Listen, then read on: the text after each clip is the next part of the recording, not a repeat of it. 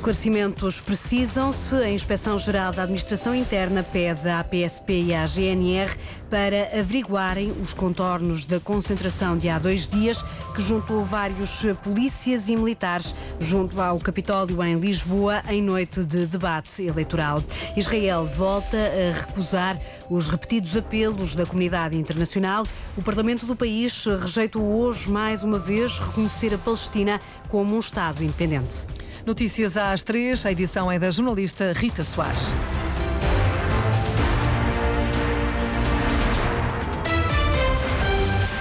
A Inspeção-Geral da Administração Interna pede à PSP e à GNR para esclarecerem os contornos do protesto de há dois dias, junto ao Capitólio, em Lisboa. Vários agentes da Polícia e militares da Guarda concentraram-se no local, numa iniciativa que não estava autorizada, enquanto decorria o debate eleitoral entre Pedro Nuno Santos e Luís Montenegro. A Inspetora-Geral da IGAI disse hoje à agência Lusa que há um processo em curso e que foram solicitadas informações tanto à PSP como à GNR sobre o desfile e sobre a concentração de elementos das forças de segurança. A juíza desembargadora Anabela Cabral Ferreira considera que é preciso apurar se o protesto não autorizado decorreu de forma espontânea ou se foi de algum modo promovido. Ontem a PSP anunciou que o diretor nacional determinou a abertura de um inquérito quanto ao comando-geral da GNR referiu que iria solicitar informações para poder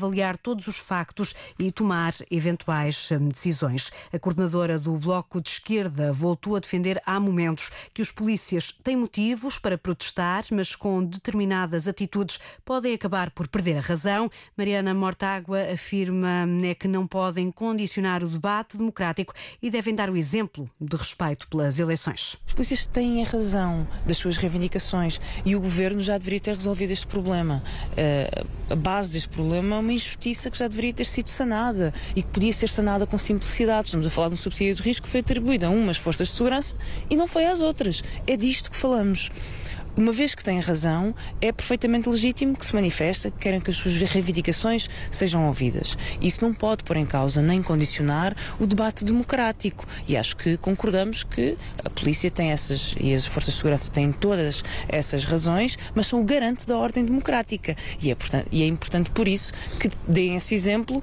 de respeito pelas eleições.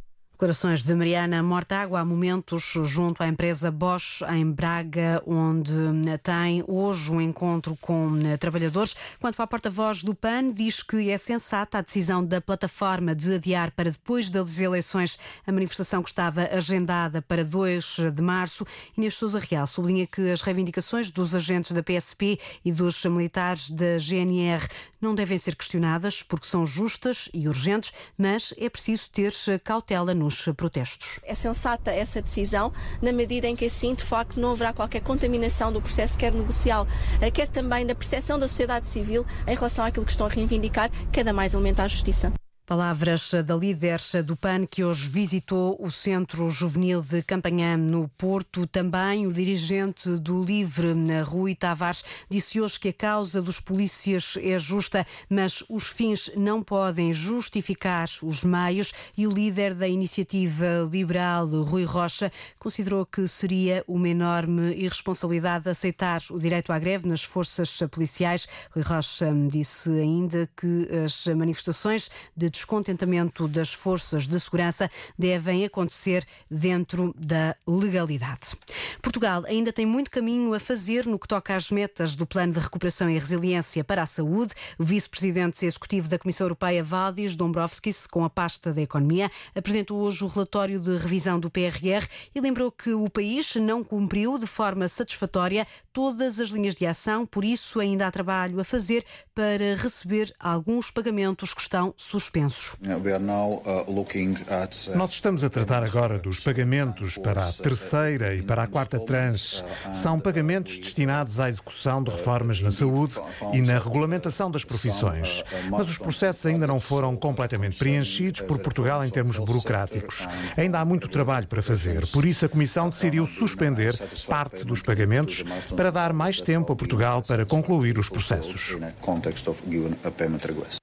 O alerta do comissário eh, e vice-presidente executivo da Comissão Europeia, Valdis Dombrovskis, até ao momento, Portugal já recebeu mais de 7 mil milhões de euros em subvenções e em empréstimos do Plano de Recuperação e Resiliência, com uma taxa de execução do PRR de 28%, isto de acordo com dados de Bruxelas relativos a dezembro de 2023. A presidente da Comissão, Ursula von der Leyen, garantiu hoje que nunca vai trabalhar com partidos extremistas, como a AfD na Alemanha ou o partido de Marine Le Pen em França, independentemente do número de votos que esses partidos venham a ter nas próximas eleições europeias. Durante uma conferência de imprensa ao final da manhã, Ursula von der Leyen esclareceu que essas forças políticas ultrapassaram uma linha vermelha para os defensores da Europa. Ursula von der Leyen mostrou ainda preocupação quanto ao futuro do próximo Parlamento Europeu, já que avançou a presidente da Comissão Europeia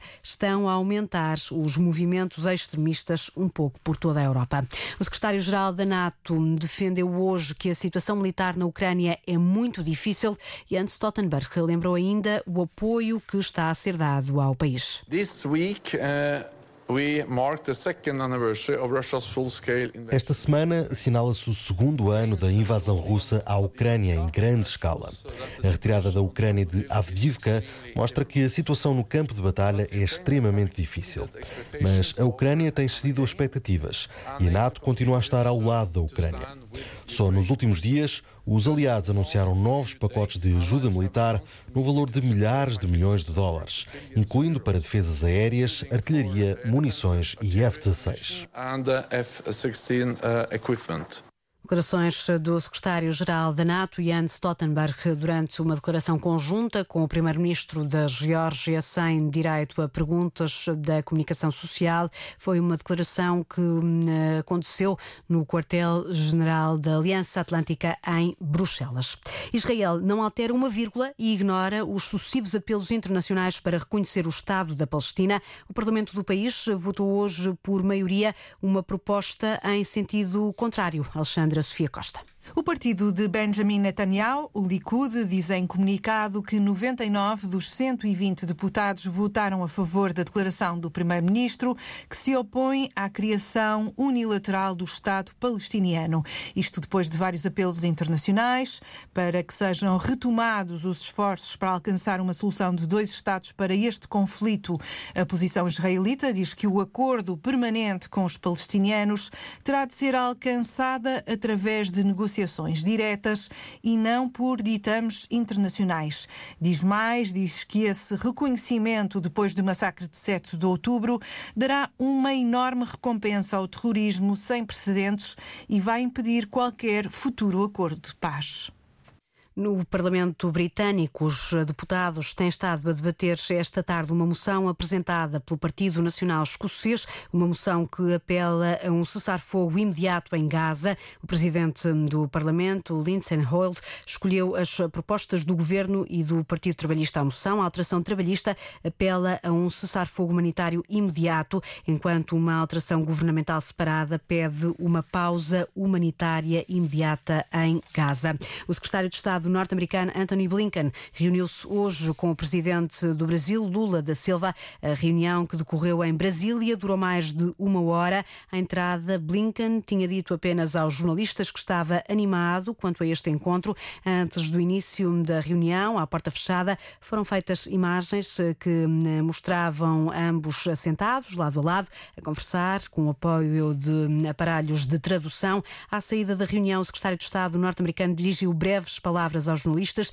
disse apenas que foi um bom encontro entre dois países amigos. Blinken seguiu viagem para o Rio de Janeiro para participar na reunião do G20. Em Moçambique, mais propriamente na província de Cabo Delgado, os ataques terroristas intensificaram-se nas últimas semanas. A circulação rodoviária chegou a estar interrompida no distrito de Chiures por causa da violência. A organização não governamental portuguesa ELPO, que trabalha nas províncias do norte de Moçambique, fala num sentimento de pânico. Ouvido pela RDP África, Carlos Almeida, da ONG, diz que hoje a situação parece estar um pouco mais calma, mas os últimos dias têm sido de sobressalto. Estes ataques agora um, levaram a este pânico e houve mesmo uma debandada muito forte de, das pessoas junto à Estrada Nacional 1, um, nessa zona de, de Ocua, um, mas, mas esta manhã já as notícias já são melhores, acho, pelo facto da, da circulação estar restabelecida. Uh, creio, ouvi falar de um reforço de, de, de, tropas do Ruanda nesta zona. Normalmente estão instalados em Ancoab, mais a norte.